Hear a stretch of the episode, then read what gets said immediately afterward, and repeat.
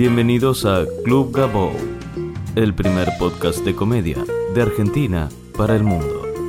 Auspiciado por standuptime.com. Easy Taxi, una aplicación para el teléfono que te permite llamar a un taxi con un solo clic. Easy Taxi, tu taxi, a un clic. Bienvenidos a un nuevo episodio de Club Gabo, episodio 28. Muchas gracias a todos por visitar el sitio web de este podcast que es www.gabou.com.ar y seguirme en Twitter, arroba Gabou. El protagonista de este episodio es uno de mis comediantes preferidos. Es creador de muchísimos personajes y con un recorrido gigante en la tele, radio, eventos, teatro. Hizo de la comedia hace muchos años su modo de vida y nos cuenta cómo lo logró y cómo convive hoy con la crisis que hay en la TV y la aparición de Internet y de los nuevos medios de comunicación. No lo conocía personalmente hasta el día que grabamos este episodio en su oficina de Caballito. Recibimos en Club Gabou a Luis Rubio.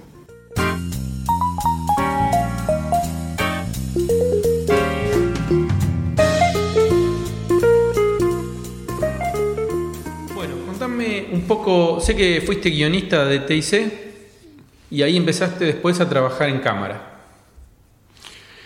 Sí, en realidad yo vine acá a hacer radio. Empecé haciendo guiones de humor. ¿Acá dónde? A Buenos Aires. De Rosario a Buenos Aires a escribir eh, para, y hacer la columna de humor en Radio Mitre. Ahí empecé a escribir humor, digamos, el humor que hacía yo. Eh, mis secciones y eso. Eh, en el cable laburé en Rosario, en la época de Pablo Granados y qué sé yo. Empezamos juntos en un programa de cable que ahí un poco descubrí, digamos, que tenía cierta facilidad para inventar eh, algunas ideas y pensar algunas situaciones, digamos, no, tanto como guionista, sino medio como productor creativo, digamos, se me ocurrían situaciones. En la radio ya me puse a escribir más de, de guion, de humor, de gags y qué sé yo. ¿Cómo aprendiste a escribir eso? ¿Fue instintivo o tenías una técnica que, que habías aprendido en algún lado? No hay un lugar donde, la verdad que no hay una doctrina, digamos, un lugar donde estudiar eso es una mezcla como de, disciplinas, ¿viste? Em, un poquito de... Hice un seminario con Rudy y Santiago Varela en un taller de, guion que tuvieron ellos que se llamaba El Moño, que era, lo terminé dejando porque era muy práctico. Y era lo que yo hacía toda la semana, iba los sábados a seguir laburando. laburando, entonces me cansé. No había sí escuché mucho la teoría o el marco que le daba Rudy que estaba muy bueno. No hay lo cierto es que no hay es como viste que no hay una teoría o una carrera de esto. Uno un autodidacta lo vas vas sacando un poco de, yo he estudiado teatro de ver cine de que de leer a Fontana Rosa de, que te guste es como es una, una vocación una, una cierta tendencia natural. Yo hacía teatro y, cuando hacía una muestra terminaba siendo algo gracioso, digamos, eh, por más que por más que jamás estudié bueno, ahora hay, ahora hay varios cursos eh, y talleres de guion, de stand-up, de, teatro cómico, de impro. Bueno, yo, estudiaba con Brisky y Brisky daba cursos de comicidad. Ahí salió Alfredo Casero y qué sé yo. Yo estaba en la otra carrera que era interpretación. La verdad que yo estudiaba para ser un actor. Eh, después de grande y ahora ya metido más, cuando el laburo me fue llevando a, hacer más shows y qué sé yo, eh, estuve, me metí a hacer algunos un curso con Emilio Tamer, digamos, sobre... ¿El Fragute? No, en, los cursos que da ahora en su, en su taller, estuve con él, digamos, vi cierto elemento útil, algunas herramientas, eh, lo que noté es que por ahí uno es lo que uno hacía instintivamente, ahora por ahí tiene un nombre o un concepto, pero uno, la verdad es que es una mezcla de todo de, que te gusta, de que tenés cierta aptitud para hacerlo, que te salte cierta facilidad, quiero decir. Era, empezó a ser mi modo de vida, en la radio era eso, era guionar. Eh, he perdido muchas tardes desculando chistes, intentando ver cuál era el recurso, eh, ¿viste? Si un juego de palabras, la polisemia del lenguaje. Eh, las definiciones de las cosas, por dónde estaban, mezclar dos temas que aparentemente no tienen nada que ver y por ahí en la mezcla hay un efecto humorístico. Bueno, 10 años de humor en una radio, eh, como, para mí fue como... Un posgrado. ese fue mi servicio militar, mi carrera, digamos, ahí lo aprendí. ¿Hubo algún momento que vos dijiste, esta es mi profesión, eh, a partir de un hecho puntual, un antes y un después? que puedas marcar? Cuando empecé, digamos, nosotros empezamos en el cable y en seis meses éramos como muy... ¿Dónde, perdón? En el cable, en Rosario. Ah, en el cable. En el cable con Pablo y con la gente ahí en Rosario. En poco tiempo éramos como conocidos, digamos, nos fue bien. Y dije, oh, mira, lo vi como una profesión, porque la verdad es que yo he hecho teatro más vocacional, vine a Buenos Aires a estudiarlo un poco más serio, pero como para ser un actor, qué sé yo. No me imaginaba una cosa eh, con la que yo pudiera ganar dinero. O a lo mejor me iba a dar una... ¿Y ahí ya ganaste dinero en el cable? ¿Empezaste a...? a- Al tiempo, sí, conseguí, se acercaron algunas empresas, empezamos a tener como un par de sponsors, el cable obviamente no nos pagaba nada, pero nos iba bien y uno sabía que viste, empezamos a como a ser convocados de lugares, uno se daba cuenta que si bien no ganaba guita, que había algo que se estaba gestando, ¿no? ¿Eventos privados? Empezábamos a ir a, una, a alguna presentación, a alguna disco, así que nos querían tener, viste, era como medio una rareza. En la ciudad de Rosario no había habido mucho nunca nada. En ese sentido de lo que hicimos nosotros, todos los chicos querían ser músicos de rock, digamos. Claro. Había muchas bandas de rock. Nosotros éramos como rockers televisivos. Hay, algo de rock en el humor. Cuando te vas de gira, cuando llegás, cuando te presentás, el, el tema con el público. eh, eh, hay grandes comediantes que además eh, transgreden en el escenario, Sí. hasta más que una banda de rock. Ahora me parece que sí, digamos, ahora creo que los chicos, y por eso tal vez el auge, ¿no? Creo que los chicos ven una cosa divertida, un medio de vida, eh, copado, digamos, lo hace mucha gente, lo hacen tus pares, digamos, lo hacen tipo que vos por ahí seguís en los medios. En mi época no, digamos, yo creo que cuando empecé uno pensaba en un tipo que hacía humor, era, no sé, Giovia, Jorge Corona, digamos, ¿Y y, qué te- contaban chistes, digamos, y a mí tampoco, yo traté, todo mi laburo en la radio fue despegarme, digamos, de... Sí, cuando empecé a laburar en serio o a hacer presentaciones, a armarme mi, mi monólogo, mi rutina, digamos, a tener como mi set de... Material. Mi material, porque era una, si no era, viste, como un... eh, Yo la, la vivía mal, no tenía red, viste, iba a, a ver, a hacer reír. Y vos- pero vos sentís que ahora hay movimiento de pibes nuevos que están... Sí. ¿Y qué te genera eso? ¿Cómo lo vivís? ¿Con alegría? ¿Con preocupación? ¿Por algún No, tema? no. No, no, creo que va, creo que, que ha cambiado y creo que mm, todo ha cambiado, digamos. Eh, a ver, hace unos años Metallica hacía un juicio porque alguien subía música gratis y qué sé yo. Y hoy, digamos, o sea que eran muy rock- rockers rebeldes, pero donde le tocaron la billetera eran, viste, Sí, lloraban como Julia, Senko, ¿viste? Sí, claro. Entonces el rock, ¿viste? Y se la tuvieron que fumar y hoy en día eh, Radiohead presenta su material gratis en la web y la gente aporta y recauda más guita. Descubrieron que recaudan más guita con el aporte voluntario de la gente que quiere escuchar eso que, que si vendieran un disco. Totalmente. La industria de vender un disco murió. Cuando yo escribía en, en Mitre hace 15 años un chiste, a lo mejor éramos 15 tipos escribiendo un chiste sobre un tema. Hoy en Twitter hay 2 millones de personas que presentan la nata a la cámara oculta y hay ya 2 millones de personas opinando y muchos están, son jóvenes, muy creativos, tienen más tiempo que yo y se le ocurren mejores cosas, digamos. Una, yo si fuese metálica tendría que decir, está prohibido que alguien haga un chiste hasta que yo tenga mi espacio en la radio. ¿Viste? No, te la tenés- o sea, cambió. Antes, digamos, para que yo muestre un material mío, audiovisual, hice teatro, eh, hice mis gracias, tuve la suerte con un amigo que tenía un amigo que manejaba un canal, que cuando entró Pablo Granados acá dije, bueno, pero suma a esta gente si no no entrás, viste, como bueno, que hacen el favor, poner estos pibes que están, mira, están empezando y pude a, a los cinco años mostrar algo en televisión. Hoy te grabo con un teléfono, con este teléfono, nos grabamos nosotros acá, eh, enseñándole fuego un pedo y lo subimos a YouTube y a Lo mejor... millones de personas. millones de personas, y un recorrido de 15 minutos contra 4 años. O sea, ¿qué debería? Si yo fuese metálica, debería decir, está prohibido que alguien suba a internet un video más gracioso.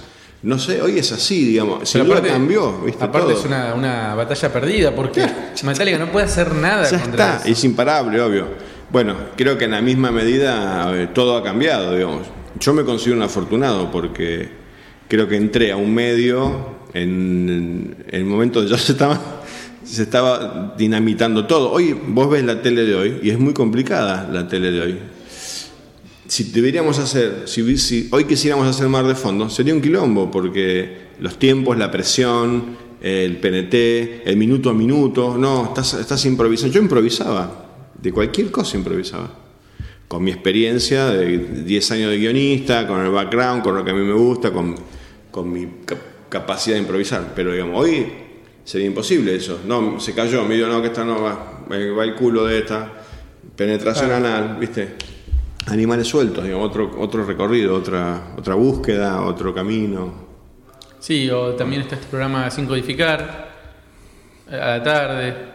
Bueno, ese programa de algún punto tiene una intención, digamos, humorística, ha, sabido reconvertirse y poder jugar con el humor.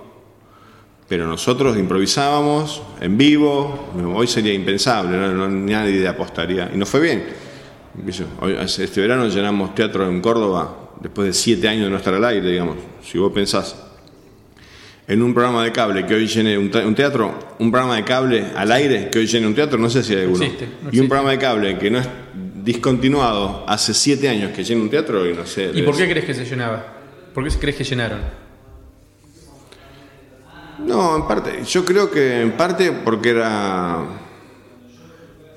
era raro, digamos, la gente tal vez lo, lo, lo, lo extrañaría, y porque Carlos Paz, eh, digamos, nuestra propuesta fue una propuesta bastante distinta a lo que había, digamos, todo vedette, viste, humor así más sexual, viste, comedia picaresca, y estos tipos que se volvían a juntar para... Para, esta, para esta obra. Volviendo a, lo que decías de las noticias y el trabajo de comedia con actualidad, en un momento Diego Weinstein y Angelini tenían con stand-up argentino, con eh, Phil y algunos comediantes más, y ellos hacían noticias de actualidad y lo que decían, el, secreto de ellos era hacer, tomar no noticias, por ejemplo, no tomar lo último que sale en la etapa de Clarín, sino tomar noticias de adentro que no son tan públicas, donde sí son mucho menos chistes. Porque si vos llegas al show con las últimas noticias eh, de la nata, de esto, del otro, lo que está muy caliente, lo más probable es que la mayoría de los chistes ya se hicieron, incluso por ahí según mejores de lo que uno puede llegar a proponer en el escenario. Bueno, y hoy pasa eso en Twitter, digamos, claro, todos los días. Hoy, hoy, ya es buscar hacia otro lado, digamos, creo, ¿viste? Porque eso que hacíamos nosotros de ponernos a pensar, eh, hoy los primeros 10 chistes que se nos ocurran sobre un tema, ya están, ya están seguro están hechos. Encima correr arriba y, eh, lo copiaste o lo choreaste o qué sé yo. Uno, digamos que los que tenemos más oficio de esto, vos sabés que no haces chiste con lo que pasa, sino con lo que la gente sabe de lo que pasa. O sea, vos tenés que esperar que el tema se instale, madure, digamos, que pase el primer. Y después sí, si vos jodés con un tema que la gente. Pues si no tenés que explicarlo, ¿viste? Si vos haces un chiste con algo que es una información que comparte un, solo un grupo de gente, dejás afuera. No hay código, digamos, no generaste el código. O sea, que uno de los temas que, ahora que lo mencionás, uno de los temas que más preocupa a los comediantes más nuevos y algunos expertos más conocidos, digamos, que están transitando ya en otra etapa, es el robo de material. Esto que decías vos de la gente que acusa, eh, me robaste. ¿Qué opinas del tema? ¿Te han acusado, acusaste, viste material tuyo en otro lado? Eh, muy amplio, qué sé yo. Puede, creo que pueden pasar muchas cosas. Debe haber tipos que se dedican a, a chorear.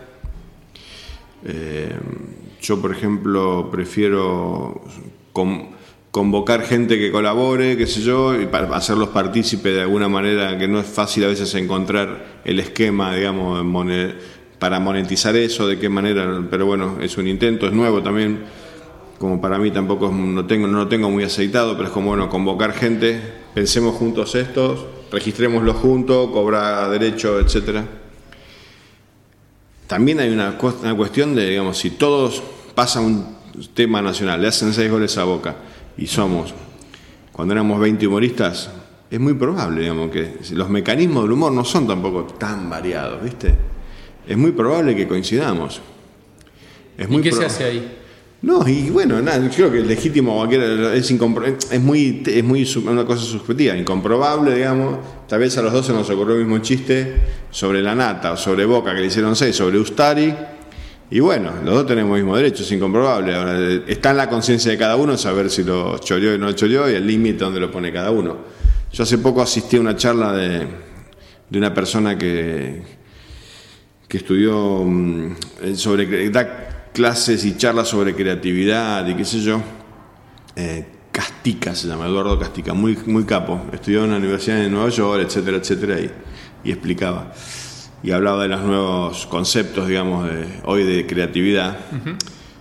Y un poco con, eh, a, la, a la altura o con el, con el fenómeno de las redes y qué sé yo, de la cosa grupal. Digamos, uno aporta una idea, pone una iniciativa, la gente lo opina, cree si, se va, si es factible o no, desarrollarla y aporta. Y entre todos la, van moldeando y le hacen aportes y qué sé yo. Si la idea se llega a, con, digamos, a cristalizar y se produce eso, ya sea un objeto, un invento, una idea, un programa, lo que sea, eh, el creador original recibe un 33%, la red, la marca, la empresa, otro 33%, y todos los que aportaron con una especie de algoritmo que calcula qué grado de Participación. eh, que ahí, digamos, ahí está el quilombo, ¿no? Porque tampoco es tan sencillo, digamos, hay cosas que no hacen a la cuestión y otras que son medulares, qué sé yo, por eso bueno, no es fácil a veces convocar y después ver qué grado, digamos, cómo después pago eso, ¿entendés? que no es fácil sencillo. Hay un algoritmo que permite calcular que, cuál fue tu grado de participación y cada uno de los que participaron cobran. Está Lo bueno. que di- está buenísimo. Esos son los nuevos Colaborativo, o sea, creación una- un concepto global y moderno, digamos, a- actual de lo que es la creatividad y de lo que es, la, lo que es una idea. Y el tipo dio un ejemplo muy bueno que decía que era muy fácil descubrir a un creativo de más de treinta y pico de años, porque los de 40 años la política era, me robaron, yo lo escribí antes, eh, yo esto lo iba a hacer pero no lo hice porque me cortaron las piernas, y de los de veintipico de años, la política es entre todos nosotros, un concepto más de bosque y no de árbol, ¿no? Entre nosotros hicimos esto, pensamos esto, y, y acá lo tenés. Y me, me, me, me, tocó, digamos, porque es verdad, yo, escuché en mi- a lo largo de mi vida un montón de gente quejarse de este hizo tal, pero yo lo había pensado, o tal idea era mía, o este como un concepto, ¿viste? Como un lugar en el mundo, una mirada al mundo y la otra es, mira, entre todos nosotros, inventar. Difícil, es como lo que hablamos de, digamos, como uno- son otros paradigmas, diría. No, pero ¿Viste? totalmente. Cambió la, forma, cambió la forma de pensar. Cambió la forma de pensar y de construir algo. No sé si nosotros llegaremos a tiempo a, a adaptarnos y subirnos, pero es bueno saberlo, me parece. Hoy funciona así. ¿Y usás la tecnología para tu laburo? Por ejemplo, usás, probás chistes en Twitter y si tiene muchos retweets o muchos faps, después ah, acá hay algo para empezar. No. No, no tengo mucho tiempo, pero tengo una presencia que considero mínima, necesito tener porque después puedo comunicar algo que estoy haciendo y con el teatro y eso, pero no, me dedico- no le dedico demasiado. No soy del, de los locos de Twitter que está todo el día. Sí me gusta tener un logo donde putear si... Viste, el- mi banco cambia de nombre y yo me entero a la mañana y digo, primero llamé a gerente de Standard Bank y le digo, che, entré a la página del banco digo, y pensé que la habían hackeado, viste, era roja, blanca, IS, I, CBC, no sé qué mierda decía, un logo medio chino, digo, ¿qué pasó? Lo llamo al gerente que es amigo, donde voy siempre, mi banco toda la vida, digo, che, Marcelo, ¿qué pasó? Ah, no, pues cambiamos, ¿no te avisaron nada? No, boludo, no me avisaron nada. Así le pasó a todos, digo, no es que te pasó a vos Me nada más. una, un Una falta de respeto. Claro, vos me tenés que avisar. Estoy de acuerdo, ¿no? Comunicámelo, dame un, viste, mandame un regalo, un pocillo que diga el logo. Me asusté, viste, no me, me pareció, bueno, en Twitter. Mira, los estos del estándar me cambiaron del nombre del banco y me- ni, ni me avisaron, me enteré online. Que, mirá qué simpático. Nada, no cambié nada, pero al menos de 30.000 personas se enteraron que. No, y en las redes sociales además estaba todo el mundo Puteando, puteando. claro. puteando. Em, sé que ves muchos videos en YouTube de comediantes. ¿Puede ser? No. De- declaraste eso por lo menos. Sí, de, puede ser. Eh, mm, miro. Puede ser que mire. A ver. Eh, busco a veces cosas. Monty Python, que está bueno porque encontrás material, digamos. Algunos comediantes, descubrí alguna gente así que. Mis hijos, bueno. Veo, hablando de los cambios de paradigma. mi hija tiene 16, no mira.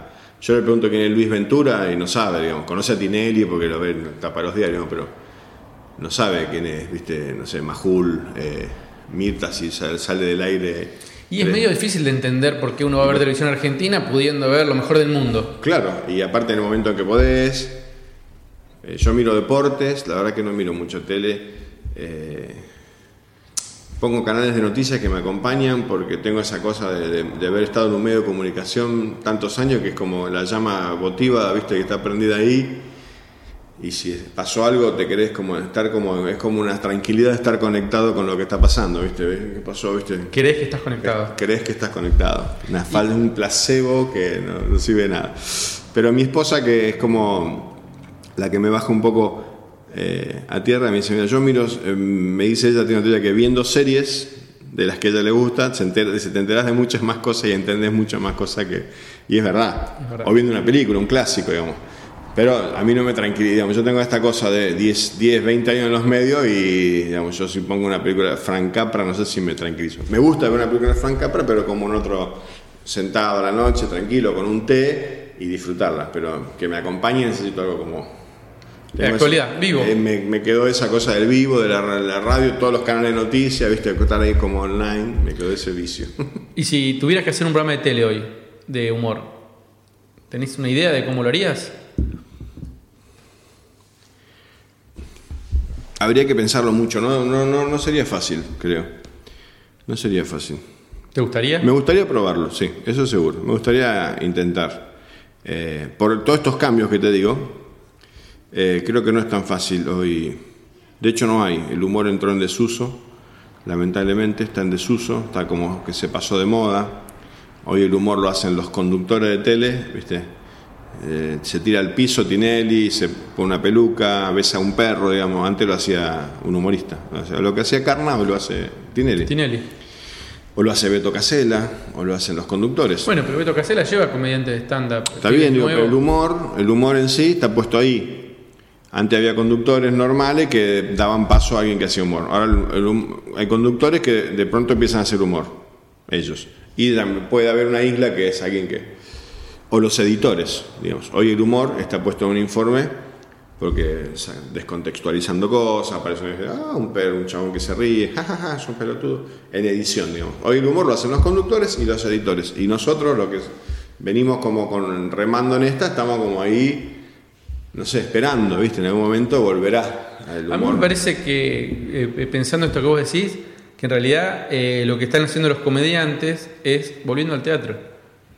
Digamos, si por algún momento, en algún momento se creyó que la televisión iba a reemplazar al vivo, o para estar. Hoy me parece que, digo, tipo como Gasalla, que están haciendo como vos, como digamos los grandes comediantes. Sí, Alfredo Casero, están todos haciendo su espectáculo. Me parece que este cambio de paradigma, Fabio Alberti, etcétera.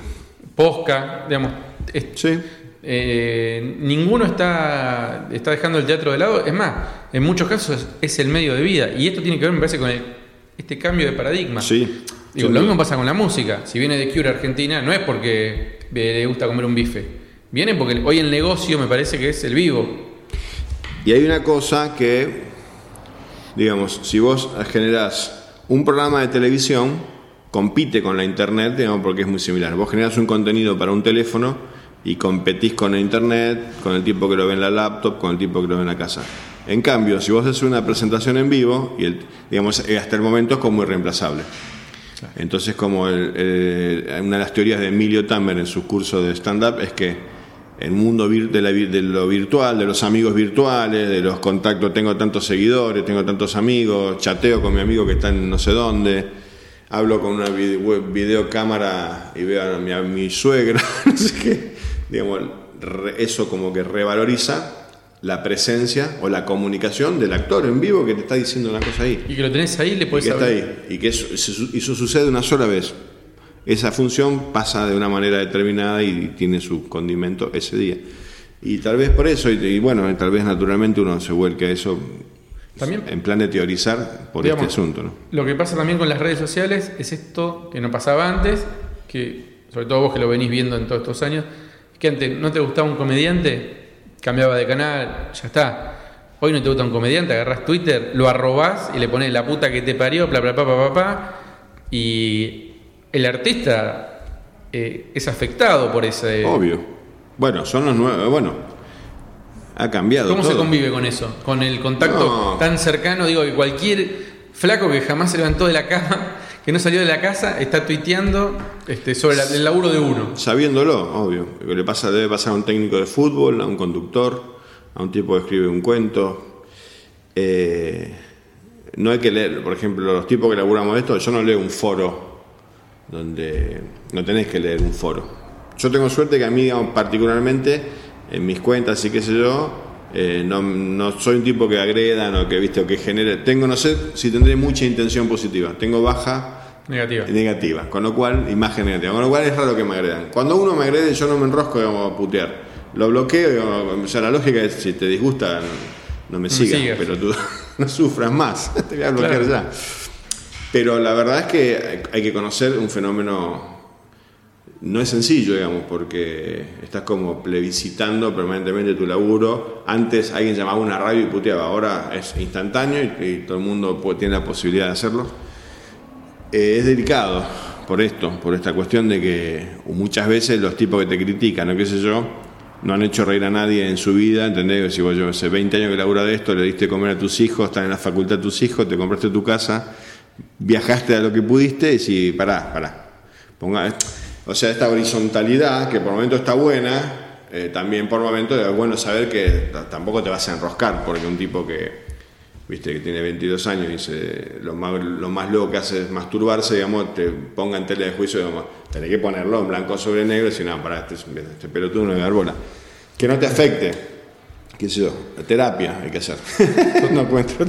Totalmente. Ponerlo en blanco sobre negro. no- no- a ver, yo tengo una Cuesta un teoría- huevo igual, ¿eh? O sea, es fácil un decirlo, pero Obvio. cuando- Sí, sí. Yo a veces hasta me, digamos, menos cuando me, me veo que me estoy enojando, digo, viste ahí, respiro y llamo a mis 12 años de terapia, que vengan a mí. Eh, yo tengo un concepto democrático del humor, digamos. Eh, le tiene que gustar a la mayoría. Si vos querés que, tu, laburo le guste al 100% de la población que te ve, ya vas directo al fracaso. Entonces, vos vas a hacer una función de teatro, no le tiene que gustar a todos. Si le gusta a la mayoría, es como una elección. Bueno, ganamos, ¿viste? Hay un 40 que no gustó. Bueno, está bien, pero le gustó a 60. Yo creo que incluso ni siquiera la mayoría. Con que le guste a 100 tipos que paguen la entrada, ya está está. bien, ya está. Bueno, Porque en realidad me parece que al que le tiene que gustar es al artista. Sí. Si a vos te gusta lo que vos haces, sí, o que te es- elijan, que vaya a verte la gente. Pasa que hoy es como la .com.ar, es gratis, lo registra cualquiera. ¿entendés? Vos querés tener una idea, un nombre, yo ya la registro, claro, porque es gratis. La .com no la registramos porque hay que garpar. El día que tengan que pagar, se va. el día que le pongan, porque todo esto es así, estamos camino, ¿viste? Todo el mundo entrega su, su nombre, sus videos, suben cosas, ¿viste? Le- Google conoce toda tu información. El día que digan, bueno, le voy a cobrar un, Un dólar, un dólar a cada uno de pum, ¿viste? Eh, va a cambiar. Pero bueno, nada, no sé si yo ni me quejo, ni, es así hoy. eh, nada, hay que, uno busca donde busca por otros lados, ¿entendés? La tele no, no es grata, no te busca, no me llama, no me soy caro para lo que prefiere gastar la plata en otra cosa, ¿entendés? Bueno, ok, está bien, nada, yo no me voy a enojar con eso. Porque me considero un afortunado que entré, tengo 47 y creo que entré a un medio donde todavía era a la vieja usanza. Hoy digo, bueno, los pibes eh, está complicado, digamos. ¿Viste? O no, o a lo mejor, viste, hoy, hoy en día no, prescinden de la tele, digamos, suben su material a otro lugar, la gente lo ve y harán su carrera por otro lado. Es que yo creo que están. los la tele, sobre todo, está confundida con este fenómeno y no se puede acomodar. No sé cómo. El caso de Sin Codificar, además de, de tener una cosa en televisión única para mí, que eh, está primero está en Telefe, con un programa de humor eh, a la vieja usanza, si querés, pero por ejemplo, tienen millones de seguidores en Facebook, eh, los videos los suben a YouTube, o sea, aprovechan todo el- plata- otras plataformas. en ese sentido. se- Yo creo que la tele no lo sabe, pero estamos asistiendo como al paso de la radio a la tele. Que fue en su momento, viste, un quilombo, la, la radio- la figura era el Oscar Casco, digamos. Hoy, lo que vivió Oscar Casco, que era una figura que no le tocaba el culo a nadie porque era un grosso y salió a la tele y dijo, epa, ¿qué pasó? Pará, y ahora siguen a este que es rubio y es joven. Hoy la tele está pasando a la internet. La gente elige qué ve, a qué hora lo ve, no ve publicidad, sal- digamos, opina, acomoda, digamos, ya está. La comunicación unidireccional de la televisión, ya está, viste, ya fue. Es bueno, malo, mejor, peor, no sé. Yo creo que también Digamos, son cosas que nos llevará un tiempo entender, digerir. Eh, yo creo que los pibes de hoy tienen un quilombo o van a tener un quilombo en función de la cantidad de información que reciben. Y como que no hay una categorización, digamos. Hoy todo le viene junto y es imposible que un cerebro procese toda esa información y que tenga categoría. Cuando nosotros éramos más jóvenes, había bandas de rock que estaban buenas, bandas de rock que eran unos pelotudos, digamos. Hoy es tanta la información que lo bueno y lo malo está todo mezclado, ¿entendés? Sí, hay que saber, me parece, ahí escuchar eh, personas o lugares donde buscar la relevancia, digamos. Claro, o la opinión, o uno formar un, como el gusto, o tu, tu, ideología. Por eso me parece que hoy son más importantes, antes eran los canales de televisión, y hoy por ahí es un tipo al que uno le tiene confianza, más importante que un canal de televisión o que un programa o que una página web que te recomienda. Yo lo sigo a tal, que hasta ahora lo que me recomendó me ha gustado, seguramente te va a seguir gustando. Pero hay creo como un volumen, digamos, igualmente de, demasiada información, digamos, para la cabeza de un pibe de 12 años, o de 8 años, o de 14 años. Está todo y esta horizontalidad que por el momento está buena, está todo al mismo nivel, ¿viste? Un tarambana, uno que talento cero, es bueno. discriminar ahí y elegir y armarte vos tu, Ahí entramos en otro terreno que es, vos estás en la plaza, sábado 030, y al lado tenés salas donde hay pibes que tienen dos años haciendo stand-up. Y están a la misma hora, en el mismo lugar. ¿Cómo lo vivís eso? No, bueno, uno, yo busco el tipo que me conoce, digamos, no, no creo que me vaya a descubrir uno ahí en la plaza. Que me va a ver, pues me habrá escuchado en la radio, me habrá visto en el cable, habrá seguido a Ramiro Ugis en, en, una, serie web, digamos. Yo he hecho una serie web, estoy en mi quinto año de una serie web. Empezamos en el 2009, creo. Eh, le apunto a eso, digamos, al tipo que me conoce. Y el show es de. Me dijeron que hay personajes y hay stand-up también. Hago un monólogo de apertura, hago dos monólogos, abriendo y cerrando, y en el medio hago mis personajes, dos de ellos en vivo y los otros dos están están grabados. Y rejunté un poco, digamos, cosas que, he hecho yo. Algunas son de radio, otras son de internet, otras son de tele, otras son de mis shows en vivos. Entonces, hice, intentando integrar un poco distintos aspectos de mi laburo, armé mi espectáculo. Bueno, bueno, voy a verlo. Dale, estás invitado. Muchas gracias por tu tiempo. A vos.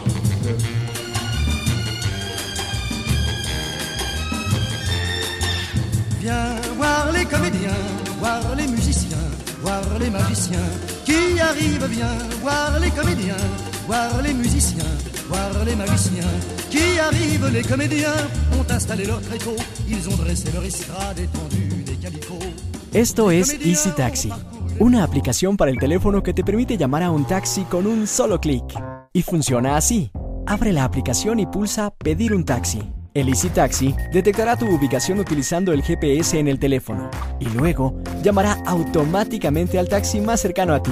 Y mientras esperas el taxi, puedes comprobar el nombre del conductor, el teléfono, el modelo del auto y seguir en el mapa al taxi mientras se aproxima. Y lo mejor de todo es que los chicos de Easy Taxi solo aceptan taxistas de confianza, con coches muy bien conservados. Ya no es necesario estar en la calle agitando el brazo como una cucaracha borracha o pasar horas en el teléfono pidiendo un servicio a una empresa de taxis. Easy Taxi, tu taxi, a un clic.